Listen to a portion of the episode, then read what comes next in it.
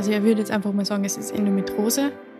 Ähm, und mit den Symptomen, die ich habe, würde er es gern operieren, aber das ist natürlich ein großer Schritt. Ich weiß, er weiß nicht, ob ich dazu bereit bin, ob das für mich überhaupt im Raum steht. Und ich habe mich halt bis zu dem Zeitpunkt schon viel damit auseinandergesetzt, auch mit vielen anderen äh, Leidensgeschichten von anderen Frauen mit ähm, oder anderen Menschen mit Endometriose. Und mich, also ich war komplett offen dafür, weil ich auch gesagt habe, okay, egal was passiert, hilft es nicht, schaut es nicht. Also ich habe dann schon Angst gehabt, aber es war für mich so, okay, es ist ein Schritt in, in eine Richtung, wo man eventuell geholfen wird, wo es mir danach eventuell besser geht. Willkommen beim Podcast Bits and Bobs Brunch Club, dem Community Podcast. Ermutigende, lustige, auch manchmal traurige, aber vor allem immer wahre Geschichten aus dem Leben erzählt von und für euch. Hallo und willkommen zu einer neuen Episode Bits and Bobs Brunch Club. Ich werde heute versuchen, ein paar Eingangsworte vor dem Podcast einzusprechen, weil ich glaube, und das versuche ich jetzt einfach bei vielen meiner Podcast-Episoden, dass ich einen Gast oft erst dann vorstellen kann, wenn ich tatsächlich mit ihm wirklich ähm, auch gesprochen habe, weil viele Dinge sich trotzdem erst im Gespräch ergeben und während der Aufnahme. Heute spreche ich mit einer Wegbegleiterin und Freundin, der Tessa. Sie ist Fotografin, 24 und aus Oberösterreich wie ich, aber mittlerweile leider in Wien lebend. Und sie teilt ein Schicksal mit vielen Frauen, nämlich Endometriose. Und darüber sprechen wir heute. Die Schätzungen von Experten zum Auftreten dieser Unterleibserkrankung, die schwanken extrem. Das, die liegen zwischen 8 und 15 Prozent. Ähm, ich will gar nicht wissen, wie hoch da vielleicht sogar die Dunkelziffer ist. Und das Auftreten ist bei den meisten Frauen eben zwischen Pubertät und den Wechseljahren. Kurz erklärt, was ist Endometriose, weil das einfach auch viele Menschen noch immer gar nicht wissen. Endometriose ist eine der häufigsten Unterleibserkrankungen, wie ich schon gesagt habe, meistens eben bei Frauen oder Menschen mit weiblichen Geschlechtsteilen. Durchschnittlich ähm, dauert es bei Frauen aktuell leider noch 10 bis 12 Jahre, bis man zu einer Diagnose kommt. Das wird sie hoffentlich durch die ganze Aufklärungsarbeit und ähm, auch den, die Spezialisten, die sie mittlerweile einfach da echt drauf fokussieren, in den nächsten Jahren verändern, weil es einfach total schlimm ist, wenn man so lange mit Schmerzen leben muss, bis man irgendwie zu einer Diagnose kommt. Die Ursache für Endometriose sind Ansiedlungen von Gewebe, das der Gebärmutterschleimhaut ähnelt und das eben außerhalb der Gebärmutter. Und das führt dann zu extremen Schmerzen. Fachleute bezeichnen solche Gewebsinseln auch als Endometrioseherde. Und sie können zum Beispiel bei Frauen auch vorkommen, die überhaupt keine Symptome haben, also im Sinne von Schmerzen und dann erst draufkommen, wenn zum Beispiel der Kinderwunsch unerfüllt bleibt. Anders war das tatsächlich bei der Tessa.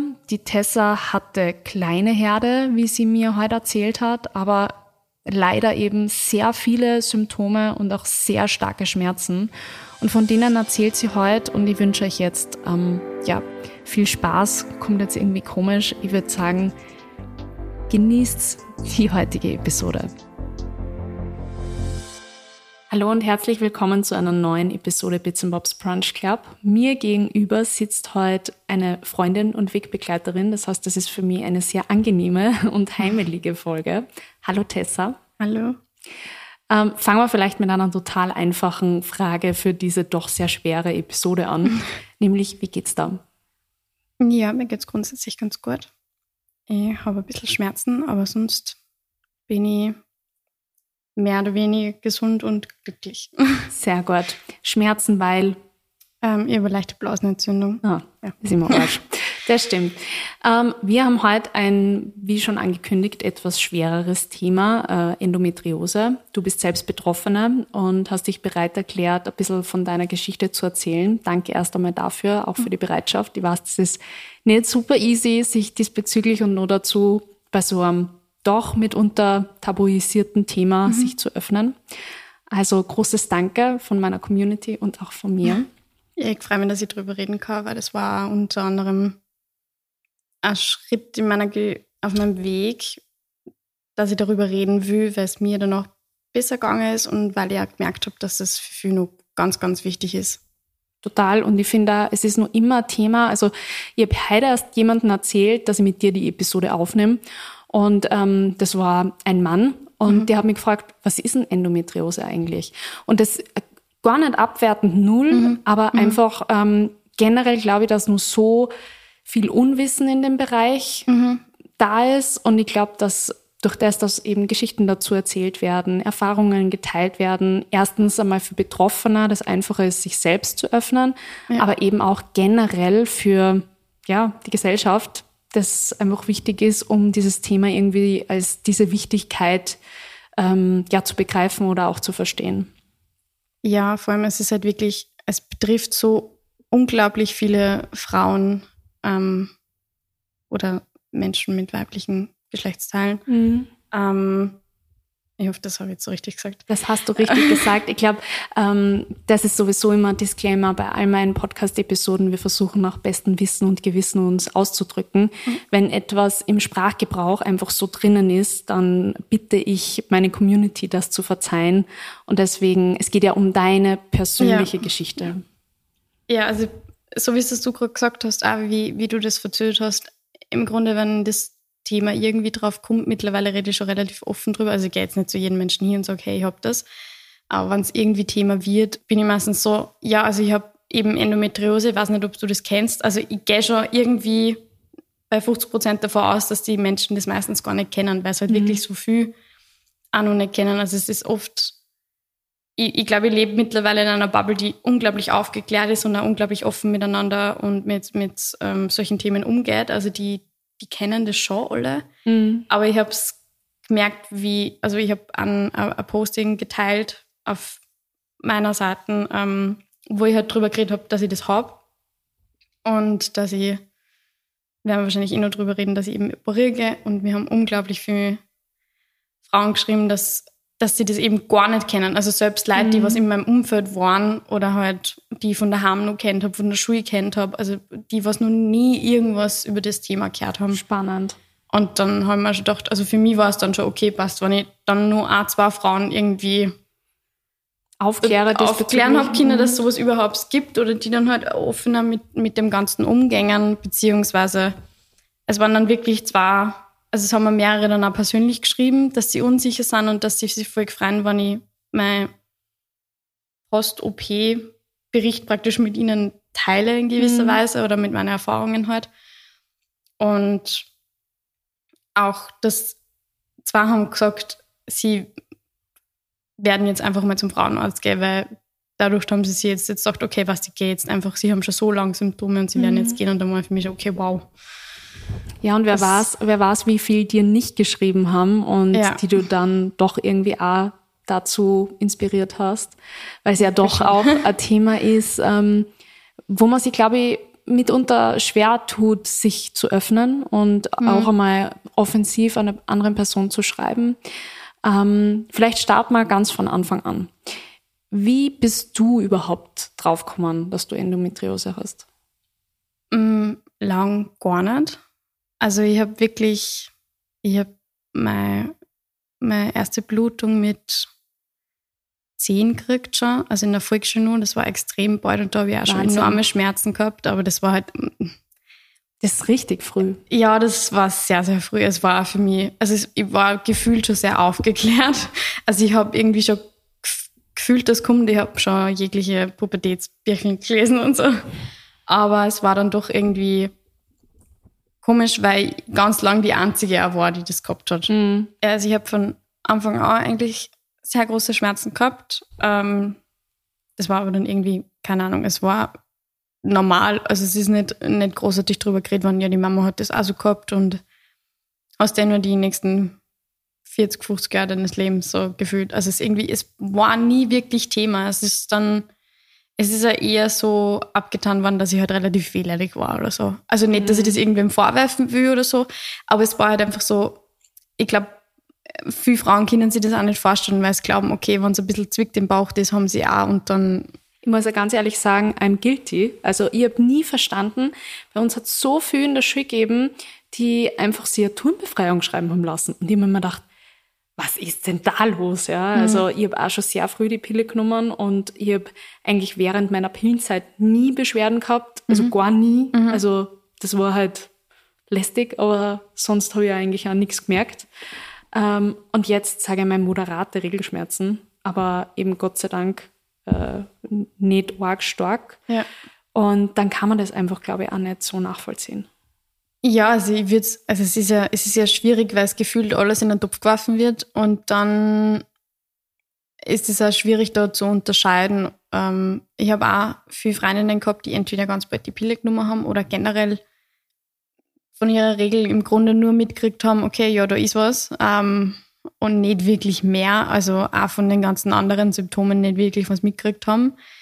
Und ich habe, also es war wirklich so, ich kann mich noch daran erinnern, in der Hauptschule war es öfter so, dass ich einfach einen Tag krank war. Mhm. Also wirklich auch daheim geblieben bin, weil ich teilweise auch nicht, also ich habe ja nicht nur Bauchweh gehabt, also nicht nur Unterleibschmerzen, sondern genauso Rückenschmerzen. Es hat teilweise ins Bein gestreut. Ich habe wie eben mich gefühlt, wie wenn ich krank war, also mhm. auch fiebrig und einfach total erschöpft und fertig und Verdauungsprobleme immer wieder. Und ich habe ja, also das ist mir dann tatsächlich erst später aufgefallen, aber ich habe ja nicht nur während der Periode, sondern auch rundherum. Also jetzt, ob es jetzt der Eisprung war oder davor oder danach einmal immer wieder Beschwerden gehabt oder hab's.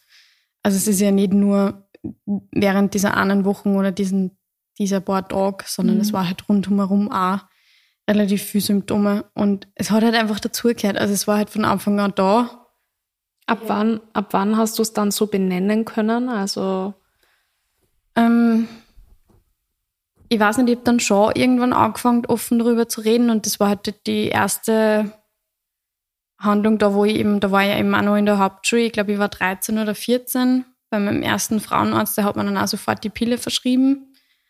Da war ich ja noch relativ weit weg von meinem ersten Freund oder, oder, oder sonst irgendwas. Also und da war das, also Verhütung noch kein Thema, aber es war trotzdem, ja, nein, nimmst du halt einmal die Pille. Habe ich witzigerweise ja. gerade, also eigentlich müsste diese Episode eine Woche, na, zwei Wochen vor unserer jetzigen Episode rauskommen, habe ich gerade eine Episode gemacht ja. mit einer Kollegin. Zu dem. Es ist, also es ist total arg. Es ist ja irgendwo verständlich, weil viele gar keine Beschwerden mit der Pille haben. Ich habe es sehr wohl gehabt, also für mich war es kein Fall. Und generell die Pille einfach so zu verschreiben, finde ich halt schon ein bisschen schwierig, weil es halt nicht kommuniziert wird, was das alles auslösen kann oder was du damit eigentlich machst, also was die Pille wirklich bewirkt, sondern du nimmst es einfach und dann hast du, ja, okay, dann hast du keine Regelschmerzen mehr und dann war das Thema erledigt. Also wir schauen sie das jetzt einfach gar nicht mehr genauer an. Und ich habe dann nur zweimal, glaube ich, Frauenarzt gewechselt, weil's, weil ich die Pille einfach nicht vertragen habe. Also ich habe ziemlich starke Depressionen immer wieder gekriegt und habe dann auch, also ich bin ähm, eigentlich schon ganz lang, auch seit der Volksschule, immer schon wieder mal in Therapie. Ähm, und war zu dem Zeitpunkt, wo, wo mir das das erste Mal aufgefallen ist, dass das nicht normal ist. Ich war in Therapie und das ist halt schlagartig gekommen und dann haben wir es halt, sie es ausrechnen können und wie ich es auch abgesetzt habe, ist es dann wieder besser geworden. Mhm. Ähm, dann habe ich das mit der Pille gelassen. Das haben meine Frauenärzte damals, also die, die zwei oder drei, bin mir jetzt gar nicht mehr sicher, die ich vorher gehabt habe, auch nicht verstanden. Also da war ich praktisch selber schuld, dass ich die Schmerzen habe, weil ich Kind einfach die Pille nehme, dann waren es weg. Ähm, bis ich dann zu meinem jetzigen Frauenarzt gekommen bin, der was unglaublich toll ist, der mir zum ersten Mal wirklich durch, zugehört hat ähm, und sich das alles genauer und intensiver angeschaut hat und auch über eben Monate hinweg. Also mhm ich habe das eben von Anfang an offen kommuniziert, dass ich glaube, das also dass ich halt sehr starke Schmerzen habe und ich mir nicht vorstellen kann, dass das normal ist. Mhm. Ähm, und habe das ja halt schon auch gesagt. Und es war dann eben Ende 2020 oder Mitte 2020, dass ich nur ganz viele andere Symptome gehabt habe, die mich im Alltag so eingeschränkt haben, dass ich eben nur mit meinem Frauenarzt angerufen habe und gesagt habe, es ist gerade was akut. Und es geht nicht weg. Ich weiß nicht, wie jetzt da wird. Und alles andere auch. Und ich habe mir jetzt, ich glaube, ich habe mich dann einfach auch selber im Internet einmal schlau gemacht und bin dann eben über die Carmen, wie heißt sie? Moschka? Ja, genau. Die hat irgendwann einmal offen drüber geredet und habe mir gedacht, hey, das Mhm. kommt mir jetzt bekannt vor. Mhm. Und dann habe ich mir das genau mal angeschaut und haben halt so viele Symptome auch gepasst. Und da habe ich den Frauenarzttermin aber tatsächlich auch schon gehabt. Wollte es ansprechen und er hat es dann von sich aus auch angesprochen. Und wir haben dann nochmal versucht, ähm, weil er gewusst hat, ich vertrage die Pille nicht und ich will sie auch nicht nehmen. Also ich würde gerne alles andere zuerst einmal probieren mit TCM und Co. Ähm, und auch mit einer anderen Pillenart, also mit einer anderen Hormonzusammenstellung. Mhm. Ähm, er ist dann auch irgendwann einmal angestanden und hat dann halt gesagt, okay, passt jetzt. Gehen wir den nächsten Schritt. Er würde mir gerne überweisen, weil er kann mir so jetzt nicht mehr helfen und er weiß halt nicht mehr genau, was er da soll. Aber da war quasi der Begriff oder die Diagnose Endometriose schon gestellt oder ist man da einfach nach wie vor von starken Schmerzen ausgegangen? Ähm, na, doch, er hat schon wörtlich Endometriose genannt, ähm, aber eher als Vermutung, weil du kannst halt, also das ist halt so schwierig, aber mit Endometriose, du kannst halt davon sprechen, aber im Grunde hundertprozentig wissen du es das erst, wenn du das Gewebe untersuchst eigentlich. Das heißt, das kannst nicht bis zur OP eigentlich genau diagnostizieren. Jein. Also sie haben dann schon gesagt, also auch, auch wie dann im, im AKH in Linz auf der Endometriose-Ambulanz, ähm, was ich gesagt habe, es ist zu, also er ist zu 90 Prozent sicher. Also Das- Wahrscheinlichkeiten einfach. ja, also absolut. Sie, also sie kennen sich natürlich schon mittlerweile gut aus und es kann immer irgendwas, aber wenn die ganzen Symptome halt zusammenspielen und das alles andere dann auch zusammenspielt, dann kann man schon davon ausgehen und wenn man dann eben versucht, ähm, dahingegen ähm, zu behandeln und dann wird es besser oder halt auch nicht, ist halt auch relativ, dass man sagen kann, ja, okay, das ist es. Das heißt, um alle nur mal ein bisschen so aufs, auf die gleiche Seite zu holen, du hast einfach starke Schmerzen deine gesamte Jugend gehabt, auch in, in, deinem, in deinen jungen Erwachsenenjahren, ähm, hast eigentlich nicht wirklich eine Therapieform für die gefunden. Ähm, die Pille hat dir persönlich auch nicht geholfen, weil du das einfach nicht vertragen hast. Und du bist da irgendwie am Anfang, habe ich das Gefühl gehabt, oder jetzt gerade in deinen Erzählungen von Arzt zu Arzt getingelt und es hat eigentlich auch nicht wirklich wer gewusst, wie er dir helfen soll. Nein, es hat aber auch nie wirklich wer gesagt, da ist irgendwas. Okay. Also es hat, es, ich habe mich nie so weit, wahrscheinlich hätte ich mich noch mehr auf die vier stellen müssen, aber gut mit, ähm, ich weiß nicht, mit 17, 18 oder womöglich nur mit 15 bin ich jetzt nicht so weit, dass ich mich vor einem Arzt stehe und sage, na, hör mal zu, ähm, irgendwas stimmt nicht, bitte schau das nochmal an. Ähm, es ist ja, glaube ich, trotzdem in den letzten Jahren so viel Aufklärungsarbeit passiert, aber Ärzten oft erst, dass das halt früher oft einfach nicht aufgepoppt ist. Also dass das einfach nicht, nicht im Horizont des Möglichen war, so gefühlt. Und es war jetzt nicht was, also es hat mich schon, es hat, der Zyklus hat, hat in gewisser Weise schon meinen Alltag bestimmt, aber es ist mir nicht aufgefallen. Mhm. Also es ist, es war jetzt nicht so, dass ich gesagt habe, ich bin chronisch krank. Also so habe ich mich auch nicht gefühlt. So fühle ich mich jetzt auch nicht unbedingt. Ähm, es war aber trotzdem, also es war, glaube ich, eher das, das Schlimme für mich lang dann nur, dass da irgendwas nicht passt und womöglich büte ich mir es nur ein. Mhm. Ähm, oder es hilft sowieso nichts, so in die Richtung. Und dann war halt zumindest einmal der Moment, dass mich wer ernst, ernst genommen hat. Dann war es kurzer Schock, aber dann habe ich mich eigentlich viel wohler mit dem Ganzen gefühlt. Weil gedacht habe, so, okay, endlich wacht man mal wer zu und endlich schaut sich wer das genauer an. Und das war meine Reaktion, wie ähm, im Krankenhaus in der Endometriose-Ambulanz war. Das war wann circa? Ähm, das war Ende letzten Jahres, habe ich angerufen. Also so circa Ende 2021. Ja, ich habe tatsächlich erst dieses Jahr dann im Jänner oder Februar, da bin ich mir nicht mehr ganz sicher, habe ich dann mein, meine Erstuntersuchung praktisch in der Ambulanz, also in der Endometriose-Ambulanz gehabt mit Spezialisten. Ähm, mit einem wirklich super Arzt, der mich dann auch danach operiert hat und nur ähm, noch Versorgung und so gemacht hat. Ähm, ich war einfach dort und ich war total erleichtert und die Untersuchung war sehr schmerzhaft und das war ihnen bewusst, sie sind unglaublich gut auf mich eingegangen. Auch von Anfang an, das erste Telefonat, da haben sie schon versucht, einen möglichst balden Termin zu finden und sie haben halt nur gewisse Kapazität, weil sie sich halt für alle viel Zeit nehmen auch.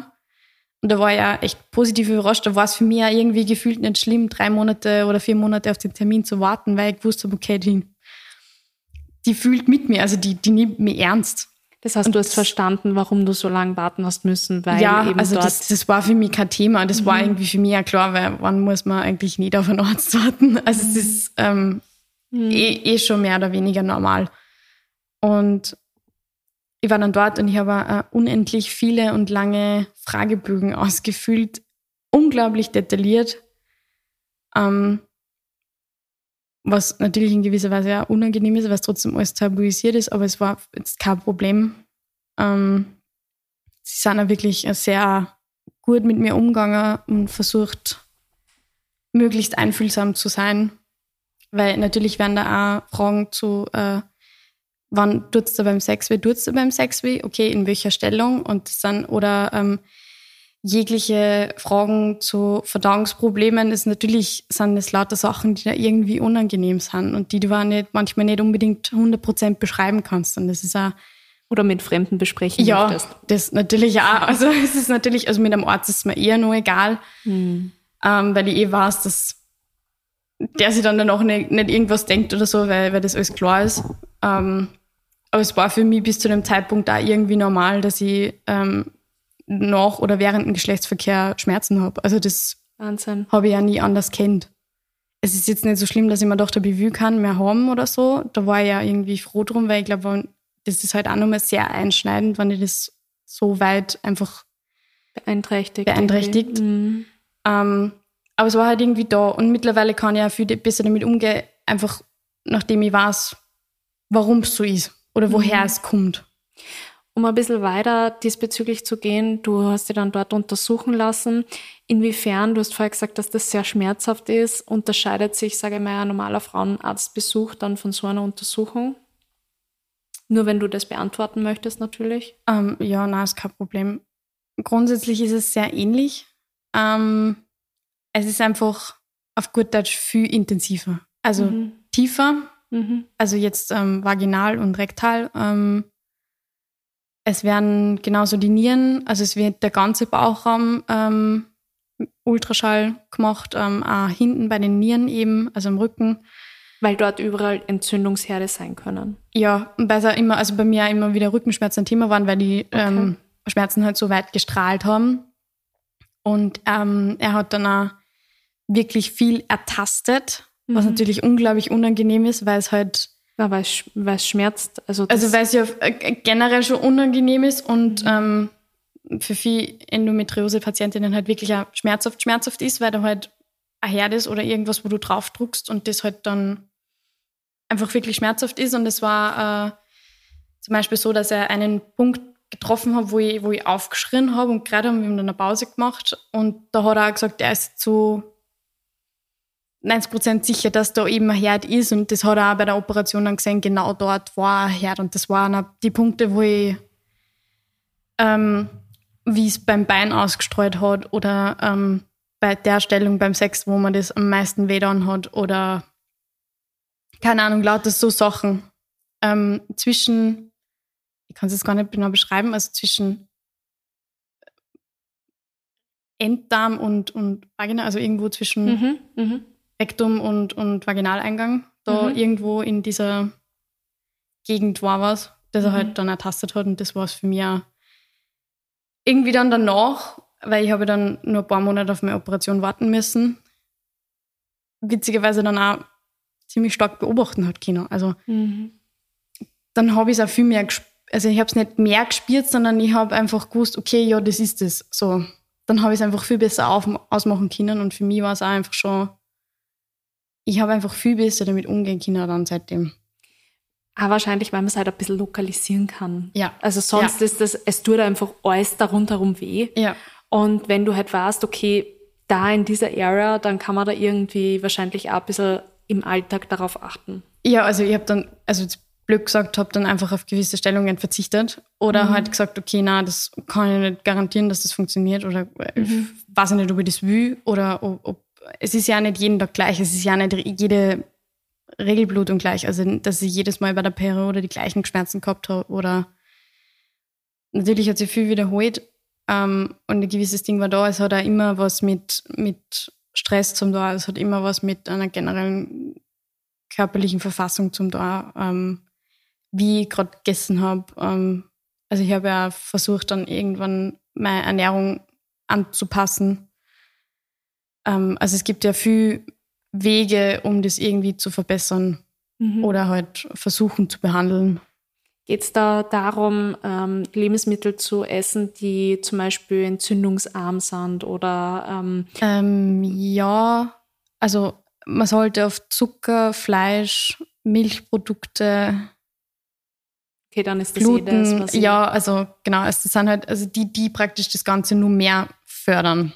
Ähm, vielleicht, um, um da jetzt wieder so zurückzukommen, du warst dann dort auf dieser Endometriose-Ambulanz mhm. und ähm, hast dort eine spezielle Untersuchung bekommen, mhm. hast es dann diagnostiziert bekommen. War dann gleich klar, okay, an OP geht nichts vorbei? Oder ist das eher so, das ist eine Option und du hast dich dafür entschieden? Um, ähm, er hat mir tatsächlich alle Optionen aufgezeigt. Er hat mir alles genau erklärt, ähm, Risiken sowie ähm, Nebenwirkungen. Also es, ähm, wir haben nochmal über, über hormonelle ähm, Verhütung geredet. Ähm, das heißt, das war auch, also die Pille war die, auch die Pille ist immer gewesen. wieder Thema geworden. Also es ist halt mhm. halt trotzdem so, und das hat er auch ganz ehrlich gesagt, er, er akzeptiert das total, dass ich das nicht mehr will, erstens. Und zweitens halt auch nicht, also für mich war halt dann nur in Frage gekommen, okay, wenn ich die Pille nehme, dann muss ich Antidepressiva annehmen. Und das war für, mhm. kommt für mich nicht in Frage, weil dann ertrage ich lieber die Schmerzen, mit denen ich jetzt eh schon ewig lebe, als wie, dass ich mir das auch noch nehmen lasse, auf gut Deutsch. Und dass ich mich da mit jeweiligen Medikamenten nur zusätzlich zu Punkt kommt für mich auch nicht in Frage. Außerdem finde ich irgendwie ähm, bei der Pille, also voll in Ordnung, wenn das jemand für sich so entscheidet, Total. aber bei der Pille ähm, behandelst du quasi Schmerzen, also das heißt ähm, Ursachen. Ja, du unterdrückst halt genau. das Ganze. Ja, aber du, du, du, du, also du reagierst, so wollte ich das sagen, du mhm. reagierst und agierst nicht. Im mhm. Sinne von, du, du löscht Brände, aber die Brände sind ja trotzdem nur da, wenn du jetzt nicht ja. weiter löscht. Wenn ich irgendwann mit der Pille aufhöre, weil ich Kinder kriegen will, dann wird das Ganze wieder von starten. Genau. Geschweige denn, also dass ja das zum Beispiel ja auch eine Nebenwirkung von Endometriose ist, ja. dass ein Kinderwunsch oft einmal deswegen unerfüllt bleibt. Ja. ja? Also ähm, ich glaube, dass du halt die Ursache aus der Welt schaffen musst und nicht unbedingt die Ursache halt quasi unterdrücken. Ja, also er hat, er hat das als wirklich gut beschrieben. Er hat gesagt, es ist halt leider nur an einer der unter Anführungsstrichen wirksamsten Methoden, weil sie eben mit der Forschung noch nicht so weit sind, dass sie andere Behandlungen gefunden haben, die was mindestens genauso wirken, gut wirken. Mhm. Ähm, ich verstehe es auch, wenn das manche Frauen nehmen, weil es eben keine gröberen, größeren Einschränkungen haben. Also ich finde das überhaupt nicht schlimm. Ich würde ja niemals sagen, nein, Pille geht gar nicht. Pille geht halt für mich nicht. Mhm. Ähm, und ich würde es mir halt einfach gut überlegen. Aber ich würde mir bei allem überlegen, was ich mir ähm, in meinen Körper schmeiße, ob ich es jetzt wirklich brauche oder will und was das eventuell für Auswirkungen hat. Und er hat aber schon auch gesagt, ähm, mit den Symptomen, die ich habe, ähm, dass es halt sehr, sehr, sehr, sehr, sehr wahrscheinlich, also er würde jetzt einfach mal sagen, es ist Endometrose. Und mit den Symptomen, die ich habe, wird er es gern operieren, aber das ist natürlich ein großer Schritt. Ich weiß, er weiß nicht, ob ich dazu bereit bin, ob das für mich überhaupt im Raum steht. Und ich habe mich halt bis zu dem Zeitpunkt schon viel damit auseinandergesetzt, auch mit viel anderen äh, Leidensgeschichten von anderen Frauen mit ähm, oder anderen Menschen mit Endometriose. Und für mich, also ich war komplett offen dafür, mhm. weil ich auch gesagt habe, okay, egal was passiert, hilft es nicht, schaut nicht. Also ich habe dann schon Angst gehabt, aber es war für mich so, okay, es ist ein Schritt in, in eine Richtung, wo man eventuell geholfen wird, wo es mir danach eventuell besser geht. Und Oder mit einer ziemlich hohen Wahrscheinlichkeit ja. eigentlich, nachdem er ja gemeint hat, dass die Wahrscheinlichkeit sehr hoch ist, und ihr ja auch Entzündungsherde ertastet habt. Also ich glaube, dass trotzdem man immer natürlich einräumen muss, dass ähm, bevor man diese, diese, dieses Gewebe nicht untersucht hat, kann man natürlich nicht davon ausgehen, zu einer hundertprozentigen Wahrscheinlichkeit, dass das mhm. Endometriose ist. Das ist natürlich das Risiko. Aber du ja. hast dich dann trotzdem dafür entschieden. Es gibt, also es ist schon noch ein zweites Risiko, in dem, dass man, also es, es sei nicht gesagt, dass wenn man sich operieren lässt und das Gewebe entfernt, dass die Schmerzen dann weg sind. Okay. Also das hat er auch von Anfang an total offen kommuniziert und ich habe auch eben schon andere Geschichten gehört, also von, von anderen Menschen mit Endometriose gehört, dass sie, also die das offen geteilt haben. Oder auch von, von Kolleginnen, die gesagt haben, bei denen hat es im Grunde nichts verändert, leider. Okay. Also das hat er von Anfang an gesagt und das war mir dann auch bewusst. Mir war einfach wichtiger zu wissen, okay, ist es es? Und wenn, wo ist es? Weil das kannst du halt bis zu dem Zeitpunkt auch nicht zu 100 Prozent sagen. Und mhm. dadurch, dass ich so enorme Verdauungsprobleme immer wieder gehabt habe, habe ich einfach sehr viel Angst gehabt, dass irgendwas im Darm ist und ähm, womöglich da irgendwo ähm, was mitgenommen werden muss. Oder ähm, für mich war auch wichtig, okay, zu wissen, wie, wie schaut es auf meinen Eierstücken aus, weil ich habe einen Kinderwunsch und ich habe immer Angst gehabt oder ich habe immer Angst, dass ich keine Kinder kriegen kann. Und das war immer meine, meine größte Sorge dann bei der Endometriose, nicht diese weiteren Schmerzen, weil kenne ich schon, mhm. ähm, sondern eher das, dass ich dann nicht einmal Kinder kriegen kann. Mhm. Und sie haben, sie haben mich operiert, also ich habe dann dieser OP zugestimmt. Ähm, ich habe mir das auch relativ, also dadurch, dass ich selbstständig bin, war es das auch nicht ganz so easy, aber ich habe tatsächlich auch einen guten Zeitraum gefunden, um mich dann nachher möglichst gut erholen, erholen zu können. Ähm, also es ist ein laparoskopischer Eingriff.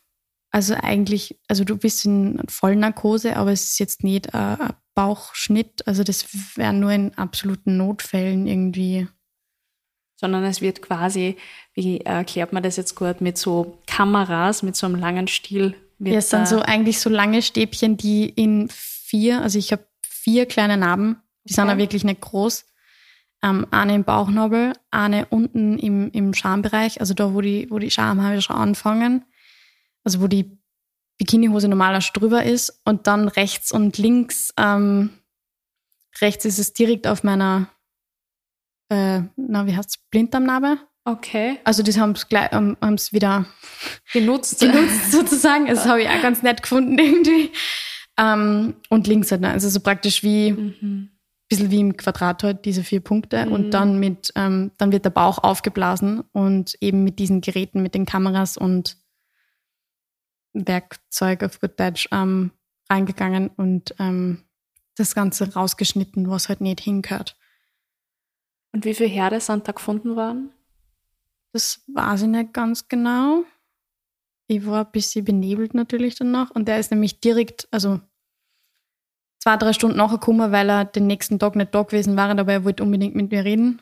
Ähm, wir haben das also gleich besprochen, außerhalb von der Visite, ähm, dass er eben was gefunden hat und auch dort, wo wir es besprochen gehabt haben, wo er gesagt hat, da hat er was ertastet, da auf jeden Fall. Ähm, und dann eben in der also im linken Bereich von, von meinem Unterleib und rechts da, wo der Blinddarm war in der Gegend. Ähm, und er hat gesagt, es war wirklich nicht viel, was natürlich aber nichts hassen muss, ähm, dass die Schmerzen nicht deswegen weniger schlimm gewesen waren oder halt, ähm, dass dadurch nicht weggehen kann, also dass die Schmerzen dadurch nicht weggehen können. Also es ist, war trotzdem noch gefühlt alles offen, aber es war zumindest einmal gut zu wissen, okay, es schaut alles gut aus, es schaut auch sonst alles andere gesund aus. Das war mir halt dann auch besonders wichtig. Da war einfach diese Gewissheit da, okay, es ist nichts im Darm, die Eier steckt schon gesund aus. Da geht es natürlich ganz viele Frauen komplett anders, die halt ähm, in einer komplett anderen Lebenssituation dann aufwachen und ähm, enorme Verwachsungen haben. Also ich war wirklich auch dankbar, dass das halt nicht, nicht der Fall war und war dann auch einfach super erleichtert und super happy, dass ich es gemacht habe. Weißt du, ob man da irgendwas schon so abwehren kann, also dass es nicht zu noch mehr Verwachsungen kommt? Keine Ahnung. Ich glaube, dass das keiner weiß. Ich Mhm. glaube, dass man eben auch nicht weiß, woher das überhaupt kommt. Mhm. Also wieso das passiert. Also wieso diese Verwachsungen entstehen. Also dieses gebärmutterähnliche Gewebe. Gewebe wächst oder kommt. Das Ding ist halt auch, das hat er auch von Anfang an kommuniziert, was ich auch sehr wichtig finde, also, dass es halt immer wieder nachwachsen kann. Also es ist Mhm. einfach was Chronisches und das kann halt immer wieder kommen. Mhm. Und das ist auch nicht, es ist ja mit der OP eben auch nicht erledigt. Ähm, was aber für mich voll in Ordnung war, ähm, weil ich dann einfach gewusst habe, wie ich dann anders damit umgehe. Mhm. Also dann werden die Behandlungen einfach spezifischer. Ähm, ich habe dann auch äh, sofort eine Überweisung gekriegt für eine Physiotherapeutin, die darauf spezialisiert ist. Das war ganz, ganz toller. Also es hat mir auch sehr, sehr viel weitergeholfen, weil ich natürlich auch im ganzen Beckenboden unglaublich verspannt war. Es war nur, also ich habe einen Termin bei einer Psychiaterin gehabt ähm, bezüglich psychosomatischen, also Schmerzgedächtnis, ähm, um sich das genauer anzuschauen, ähm, wie es da bei mir ausschaut. Ähm, das finde ich auch sehr, sehr wichtig. Also es ist wirklich dann ganzheitlich gemacht worden. Das, also da muss ich einfach ein großes Kompliment aussprechen, weil ich glaube, da habe ich unglaublich viel Glück gehabt. Das haben nicht alle.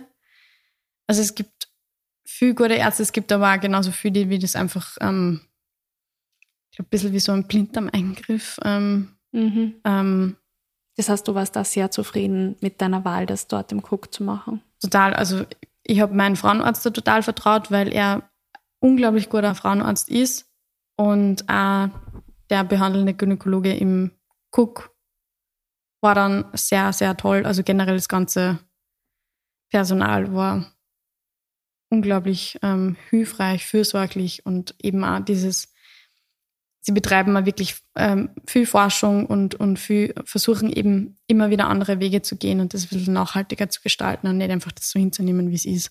Mhm, Das ist, glaube ich, total wichtig. Ja. Ähm, wie geht's dir jetzt postoperativ? Also kannst du jetzt schon irgendwie sagen, ähm, das war der richtige Weg, das war der richtige Schritt oder wie ist jetzt für dich? Ähm, ich habe, ich glaube, insgesamt jetzt schon vier oder fünf Zyklen gehabt. Ähm, der erste war der Horror. Mhm. Der war aber relativ bald. Also der war, glaube ich, drei, zwei, drei Wochen nach meiner OP, wo, wo ich auch körperlich noch nicht fit war. Also es, das ist einmal total unterschiedlich. Also er hätte mir, glaube ich, er hat gesagt, mindestens eine Woche nicht arbeiten.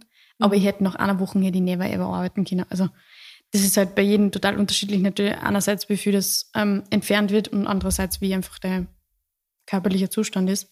Ich glaube, man darf ja trotzdem nicht vergessen, auch wenn du jetzt keinen Bauchschnitt oder offene Bauch-OP gehabt hast, sondern das Ganze laparoskopisch, glaube Ja. ich, sagt man, äh, war, haben sie dir trotzdem etwas aus dem Bauch geschnitten. Also das ist ja trotzdem auch Es ist ja trotzdem auch Vollnarkose. Also das voll ist und immer auch es ist auch Erholung, viel für den die einfach auch der Körper braucht. Ja. Und also ich glaube, das darf man ganz klar so sagen und Mhm. äh, nicht aufspülen.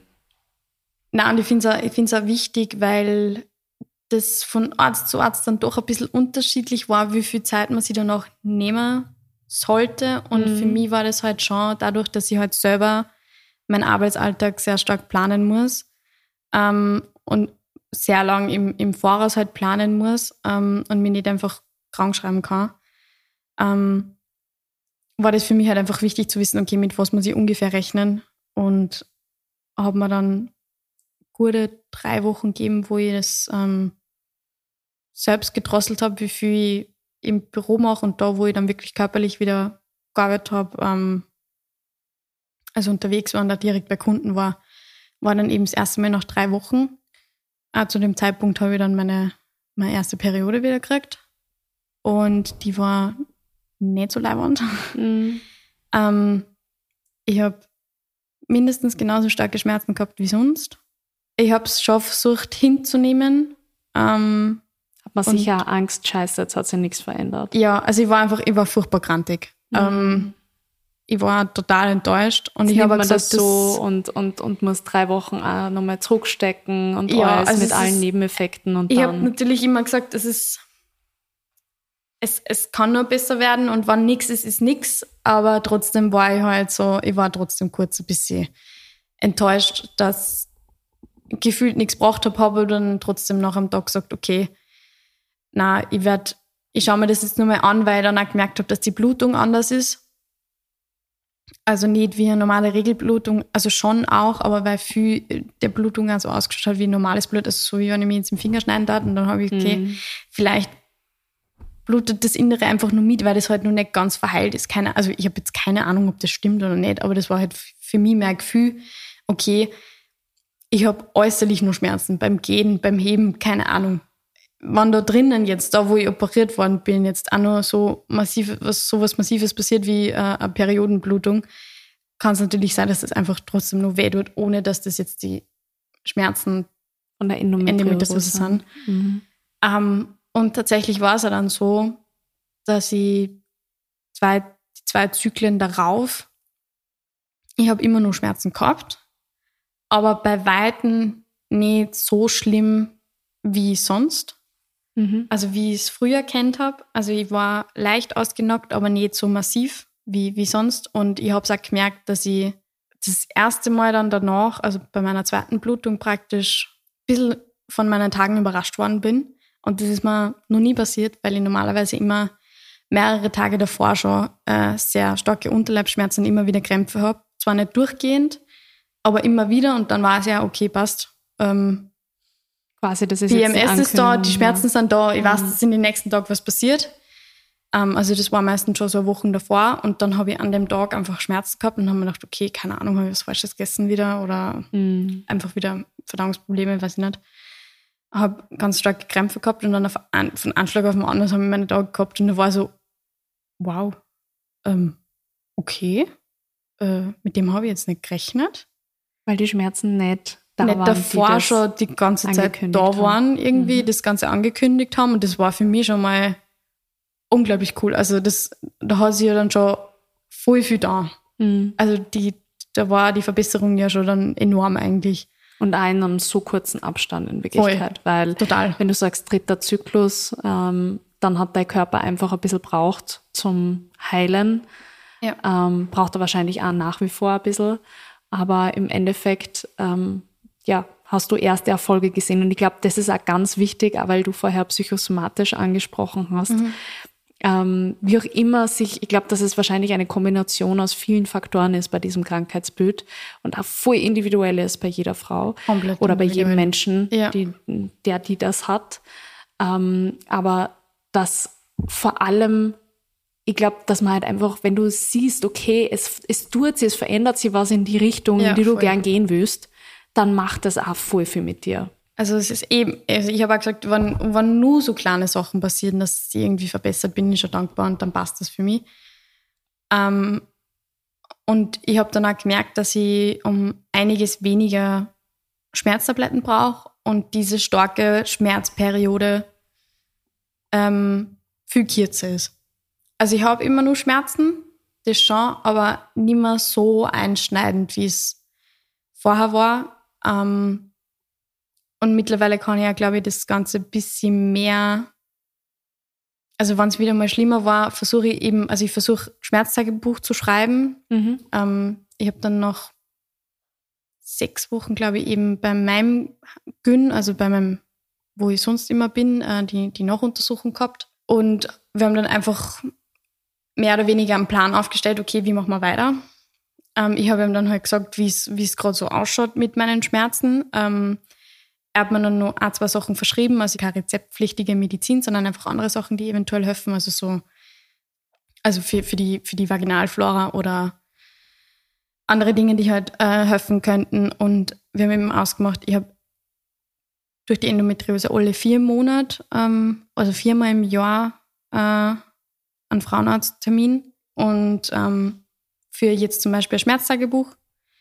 Und das ähm, versucht man dann nochmal durchzugehen und ich habe wirklich alles Mögliche äh, niedergeschrieben. Ich habe dann nämlich auch nochmal Zysten gekriegt äh, oder gehabt dann eigentlich, weil die ist ähm, vor zwei Wochen abgegangen, also zerplatzt.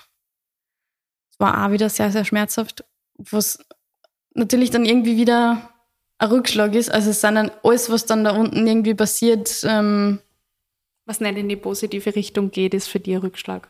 Ja, nicht unbedingt der Rückschlag, aber es macht mich sofort unglaublich nervös. Mhm. Also ich kann dann, glaube ich, nicht so distanziert damit umgehen, wie es vielleicht gescheit war, sondern es macht mich halt eben sehr unrund. Und ich versuche aber eben so Sachen wie das Schmerztagebuch, die regelmäßigen Untersuchungen. Ähm, das ist eh schon einiges. Ich glaube, nachdem wir extrem fortgeschritten sind in der Zeit, mhm. ähm, zwei wichtige Fragen. Frage Nummer eins, die ich total gern ähm, für meine Community wissen würde. Also, wenn da jetzt unter den Hörerinnen jemand ist, der sagt, hey, kann ich mich total identifizieren damit.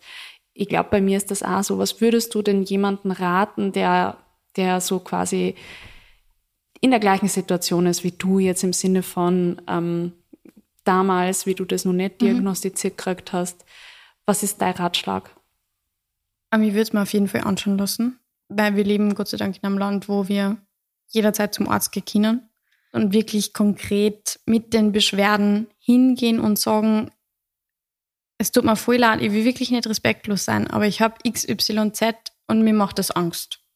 Und ähm, ich würde das gern abklären, ähm, weil ich glaube, es ist trotzdem immer so, ich war, glaube ich, lange ein bisschen zu leise und dementsprechend haben mir die Leute nicht so ernst genommen, weil dann kann sie nicht so schlimm sein, wenn sie nicht so laut ist und nichts sagt.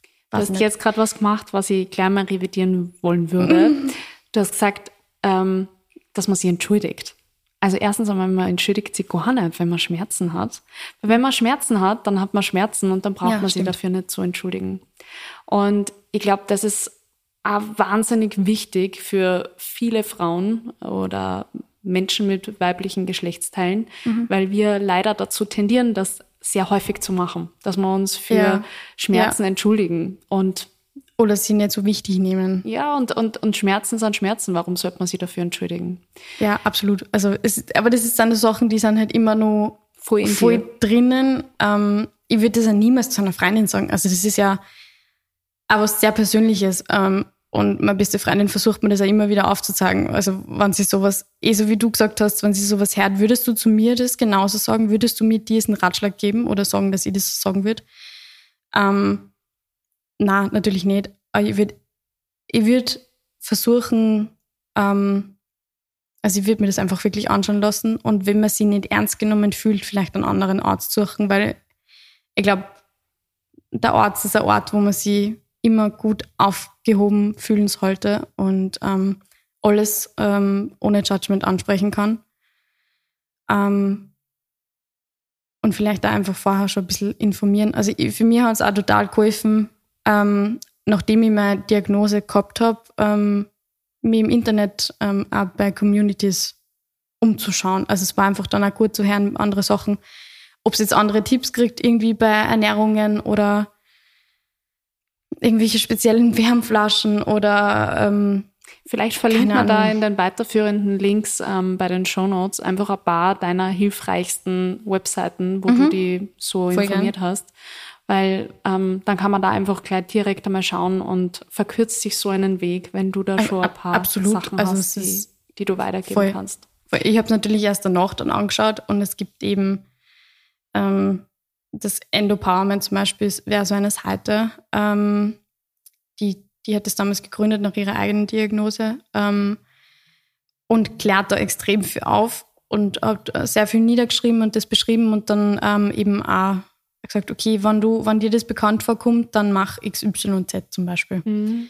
Und ich habe es in gewisser Weise ja auch so gemacht, indem ich das bei der Kamusch gehört habe ich habe zwar dann vorher schon einen Frauenarzttermin gehabt, aber noch nicht so konkretisiert, sondern es war einfach so, da ist was und es geht nicht weg und es sind immer wieder so viele Beschwerden, bitte schauen wir sich das nochmal an. Und dann war halt das, okay, ich hätte es dann einfach nur mal angesprochen, ob es das vielleicht ist oder nicht und würde einfach nicht aufgeben auch. Also es ist halt trotzdem, und es, es muss ja auch, also es gibt ja vielerlei Gründe für Unterleibsschmerzen während der Periode. Es muss ja nicht, es muss auch nicht Endometriose sein. Also es gibt Viele Freundinnen von mir haben tatsächlich auch mit der Ernährung unglaublich viel ändern können oder mit irgendwelchen anderen Zusammenstellungen von anderen Medikamenten oder anderen.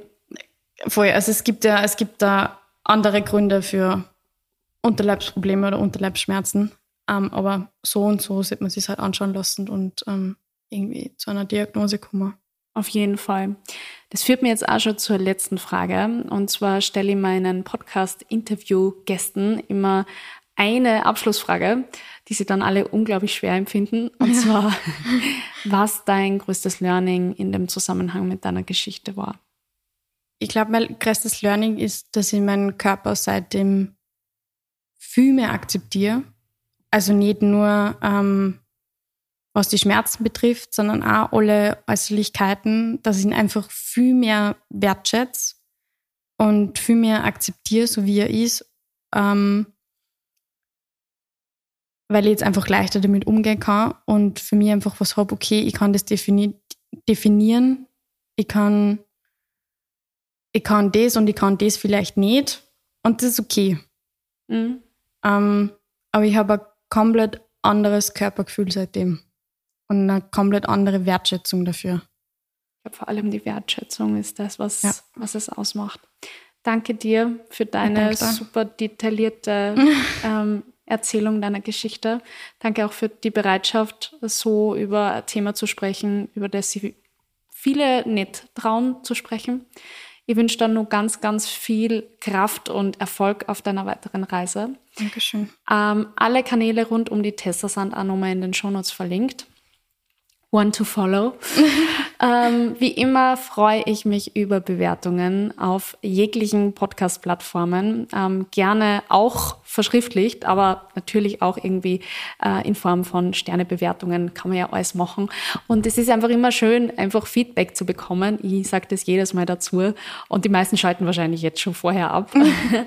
aber ich äh, werde trotzdem nicht müde, das zu sagen und bedanke mich jetzt bei euch fürs Zuhören. Vielen das ist Dank. Sehr gut gemacht, Eva. Oh, danke. Du Erste auch. Bewertung. Erste Bewertung. Direkt nach dem. Sehr gut. Ähm, danke auf jeden Fall fürs Zuhören und bis in zwei Wochen. Dieser Podcast wurde produziert von WePoddit.